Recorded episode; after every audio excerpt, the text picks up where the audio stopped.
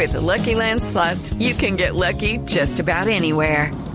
This is your captain speaking. Uh, we've got clear runway and the weather's fine, but we're just going to circle up here a while and uh, get lucky.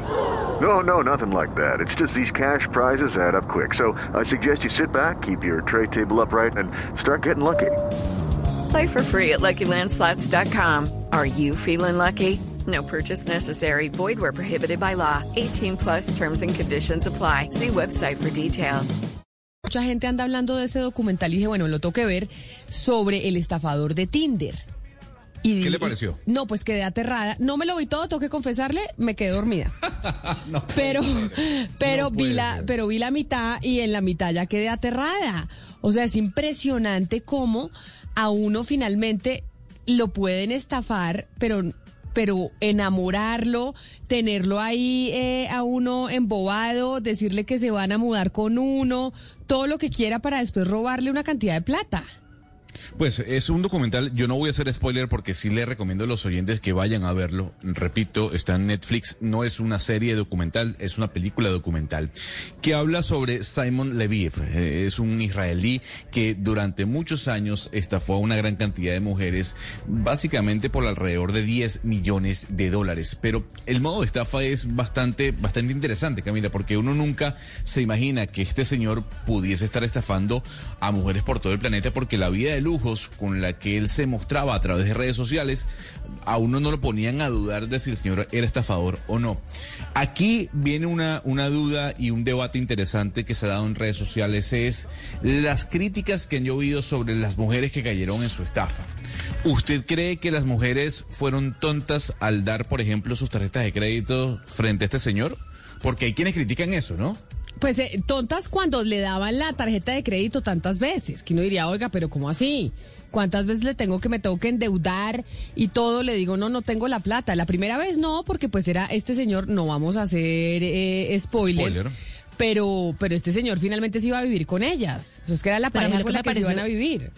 Más peligroso de todo es como esa retórica alrededor del documental que se ha cultivado, digamos, en redes sociales, que es que las mujeres son, pues, que, muchas bobas y muchas interesadas y muchas de pronto inocentes haberse dejado estafar de esa forma. Justamente lo que muestra el documental es que este señor era un estafador profesional, que cualquiera hubiéramos caído, que tenía una forma de hacer que estas mujeres cayeran que era única. Es decir, sí, o sea, era todo tan, eh, tan quirúrgicamente planeado por meses. El señor era tan cínico y tan profesional en lo que hacía que era muy difícil que cualquier mujer que se enamorara de él no cayera.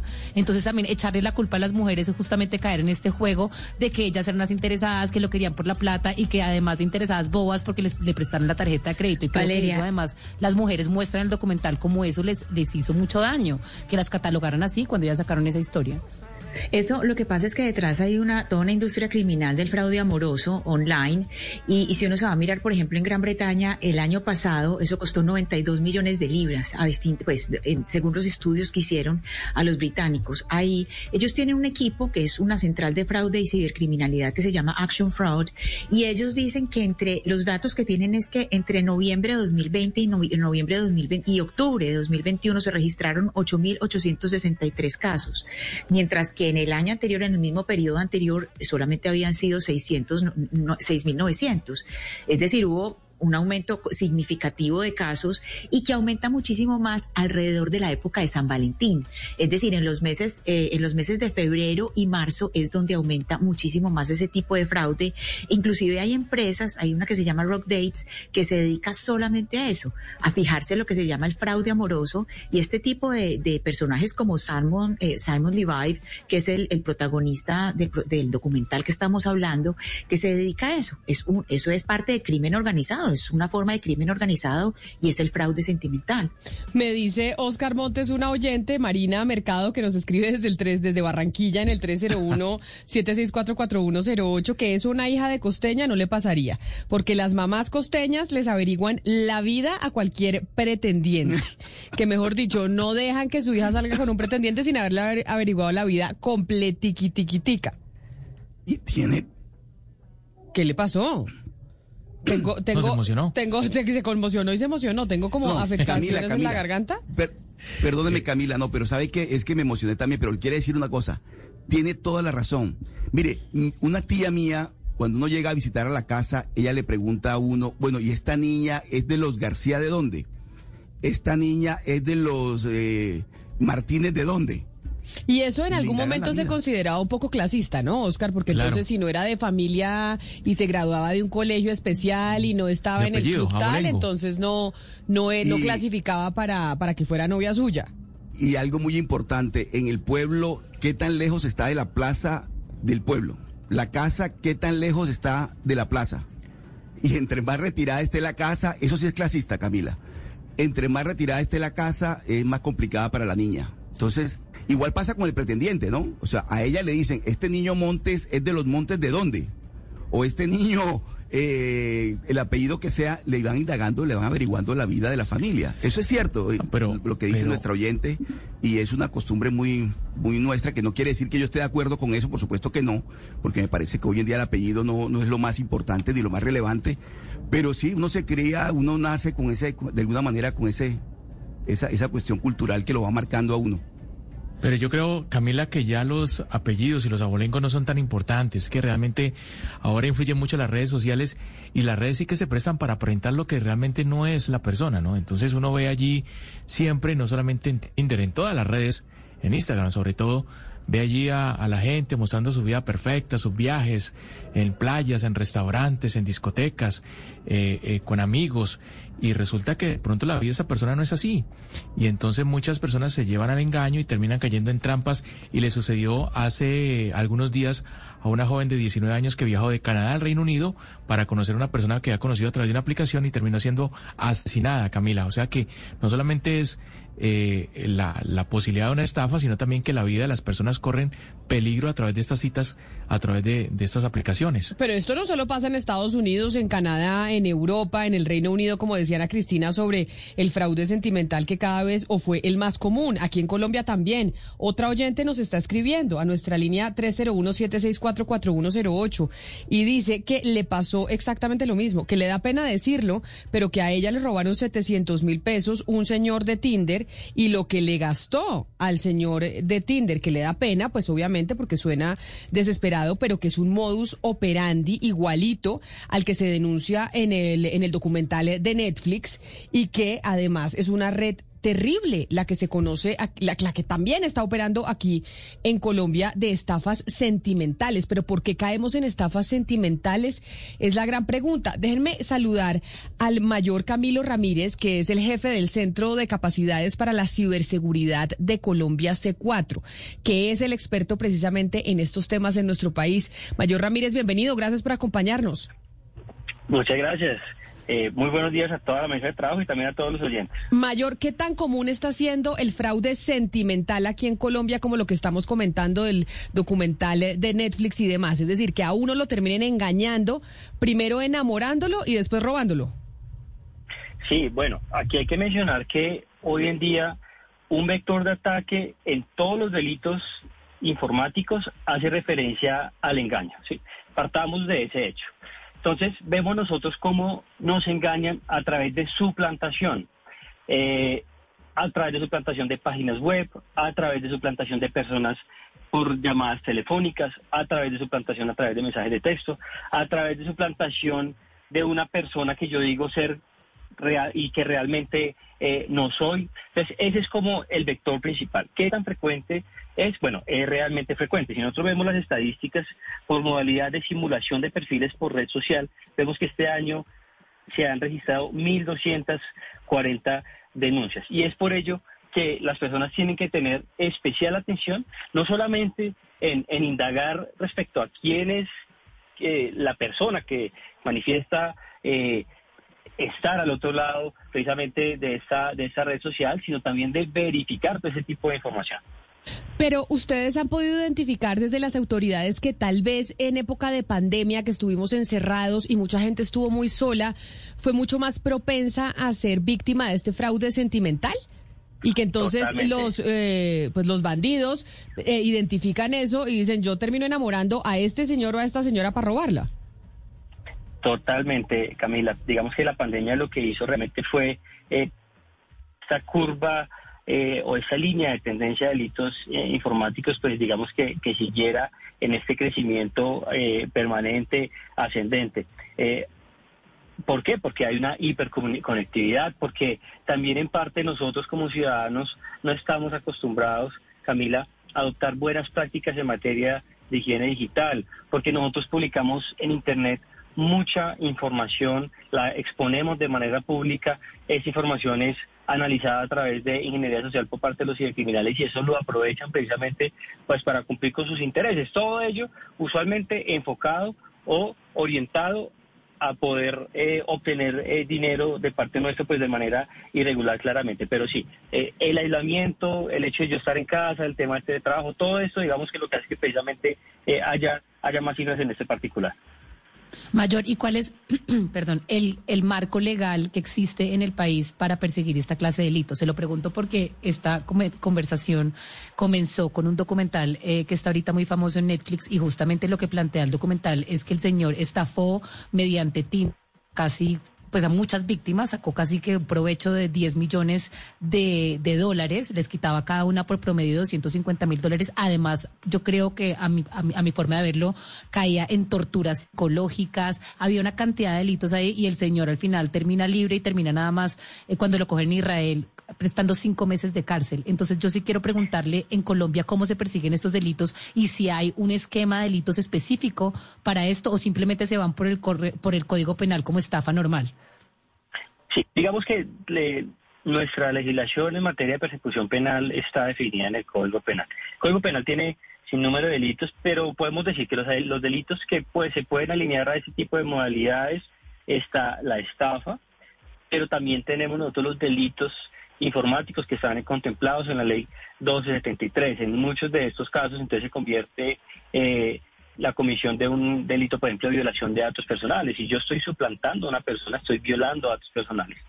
Si yo, por ejemplo, eh, accedo a las cuentas de manera abusiva a esta persona, estoy cometiendo el delito de acceso abusivo al sistema informático. Eh, usualmente también en referencia a delitos de defraudación se habla de hurto por medios informáticos que está en la ley 273, como mencionaba previamente. Ahora, yo quisiera saber lo que usted nos recomienda en cuanto a la información que se entrega, porque uno, la crítica surge frente a estas mujeres que fueron estafadas y que se ven en el documental, es que ella una y otra vez le dan la información de su tarjeta de crédito a esta persona. ¿Usted dice que en ningún momento, así sea con nuestra pareja, demos esa información? Bueno, hay que tener mucha mucha cautela con eso, es decir, eh, eh, hay que saber a quién se le puede dar, a quién no. Eh, pero algo importante aquí a, resaltar es que estas personas siempre están buscando tener eh, un vínculo con esta, con, con la potencial víctima, eh, digamos que de confianza. Ellos, ellos quieren ganarse la confianza de esa persona y para eso, digamos que utilizan sin número, pues, de, de, maniobras. Acá lo importante es poder identificar personas con un perfil psicológico similar al de al de este señor eh, eh, Simón, ¿cierto? Que, está en este documental, para poder saber o poder por lo menos tener elementos que me digan, bueno, puede estar orientado hacia ese lado. Eh, importante que estas personas son personas muy observadoras. Entonces, por eso mencionaba el tema de la ingeniería social con información pública. Ellos van a querer obtener información de parte mía y ellos van a estar, digamos que, muy limitados a la hora de brindar información. Importante que también tengamos en cuenta que estas personas cosifican a los demás. Es decir, me van a ver a mí simplemente como una cosa, a mí me van a ver como un medio para poder lograr lo que ellos pretenden, que es obtener, obtener dinero de manera irregular. Em, ellos muestran mucha seguridad en sí mismos, son egocéntricos. Este es muy importante. Ellos siempre mienten sobre su identidad. Entonces, como, como vemos en el, en el documental, una persona que dice ser hijo de una persona con mucho poder, eh, que está incursionando a nivel laboral en unos negocios que también eh, son aparentemente muy lucrativos. Es importante que no solo lo indaguemos, ¿sí? no solo preguntemos, sino que también podamos nosotros tener elementos que me permitan verificar ese tipo eh, de información. Ellos claramente tienen distorsiones cognitivas. Ellos creen que, que pues esto realmente está bien hecho y no les importa, digamos, que pasar por encima de otras personas. También importante resaltar, son muy hábiles a la hora de distraer. Si yo quiero obtener información puntual que quizás me va a llevar a mí a tener idea eh, que se trata de un perfil psicológico de un estafador eh, a través de este tipo de modalidades, pues ellos fácilmente van a cambiar el tema, van a eh, sacar algunos otros elementos que me van a generar mi, algún tipo de confusión. El hecho es que me van a llevar como tal mi atención hacia otra temática. Y acá también algo muy importante, que también lo, lo, vemos en el documental, es que ellos van a jugar el papel de víctimas. Acá vemos papel de víctima eh, referente a su esquema de seguridad, ¿cierto? Que corre peligro. Mayor Ramírez. Que, señora. Sí, pero entonces, a ver, para entender, usted nos está diciendo todo lo que usted obtiene de su trabajo y yo le quiero preguntar sobre su trabajo para hacer este tipo de investigaciones, porque ¿cómo se puede hacer seguimiento en aplicaciones como Tinder eh, y en distintas, pues, es decir, en distintas eh, formas de la virtualidad donde se pueden intercambiar conversaciones e interacciones e imágenes que son muy íntimas? ¿Cómo pueden hacer ustedes su trabajo sin caer en la violación de la intimidad de las personas? O sea, ¿ustedes hasta dónde pueden llegar? Ya, bueno, eh, eh, eso es, eso digamos que es muy claro en nuestra legislación. Nosotros tenemos que tener como una entidad con funciones de policía judicial un direccionamiento por parte de eh, la Fiscalía General de la Nación. Ellos nos dan a nosotros entonces unas órdenes a Policía Judicial donde nos dice solicítele a tal red social información biométrica, información respecto a, por ejemplo, los logs de conexión de este eh, perfil y todo eso, digamos que claramente pues tiene un control eh, por parte de un juez de la República. Entonces acá digamos que eh, nosotros contamos con las herramientas, de hecho también a nivel de cooperación internacional y a nivel de solicitud a, estas empresas privadas, pues existen canales ya establecidos donde nosotros tenemos conocimiento del protocolo a la hora de hacer estas revisiones y ellos también son conocedores de los requerimientos legales en cada uno de los países. Mayor, a mí me han llegado bastantes denuncias en Colombia de mujeres eh, y hombres que ven pornografía en su computador y un hacker se les mete a su cámara y los graba pues en ese momento íntimo y después los llama pues a, a, chantajearlos y a pedirles plata para no revelar los videos. ¿Ustedes tienen conocimiento de esta clase de delitos? Sí, esta, esta es una modalidad muy interesante porque yo recibo un correo electrónico aparentemente de mi cuenta de correo electrónico, ¿sí? Si, si mi cuenta es camiloramírez.com, yo voy a recibir un, correo de esa cuenta. Entonces ellos me van a decir, yo obtuve acceso a sus sistemas de información, prueba de ello es que le estoy enviando un correo de su misma cuenta. Y eh, la modalidad que, que, que acaba de mencionar. Y finalmente le dicen a uno que tengo que pagar en criptoactivos, criptomonedas, eh, para que esta información no sea divulgada. En la gran mayoría, en la gran, gran mayoría de los casos, eh, es información falsa. Es decir, poder enviar yo un correo y digamos que yo poder determinar quién es el remitente, digamos que eso no es, no, es algo eh, muy complejo. Entonces ellos lo que hacen es buscar una víctima, una potencial víctima, colocan, saben el correo de, la, de esa potencial víctima y colocan como remitente ese mismo correo y envían todo ese mensaje. Eso es una campaña, digamos que de phishing, de suplantación, ¿cierto? Una campaña que ellos realizan también de manera masiva a ver pues, qué persona de pronto eh, cumple con, con algunas de las características que ellos están mencionando y termina eventualmente haciendo algún pago en criptomonedas, pero, pero digamos que en la gran, gran, gran mayoría de los casos ellos no han tenido acceso al sistema de información. Se presenta mucho. Acá una recomendación muy importante eh, para toda la mesa de trabajo y todos los oyentes contacten al CAI virtual de la Policía Nacional, caivirtual.policia.gov.co. Denos a conocer este tipo de incidentes eh, de manera oportuna y allí nosotros podemos hacer un análisis eh, puntual de qué es lo que está sucediendo. No solamente si llega un mensaje eh, con un texto plano, sino también si se recibe un link o un enlace que lo va a redireccionar a otra página o si recibe también algún archivo adjunto. Pues eso era lo último que yo le quería preguntar, que a dónde nos comunicamos en caso de ser víctimas de estos fraudes virtuales y también estas estafas sentimentales a través de aplicaciones. Y pues caivirtual.policia.gov.co. Mayor Camilo Ramírez, jefe del Centro de Capacidades para la Ciberseguridad, mil gracias por atendernos.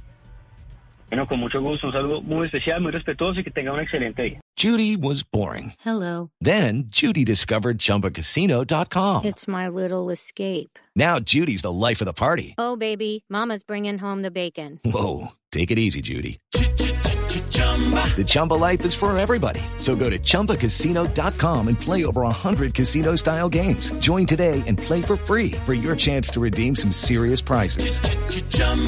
ChumbaCasino.com. No purchase necessary. Void where prohibited by law. 18 plus terms and conditions apply. See website for details.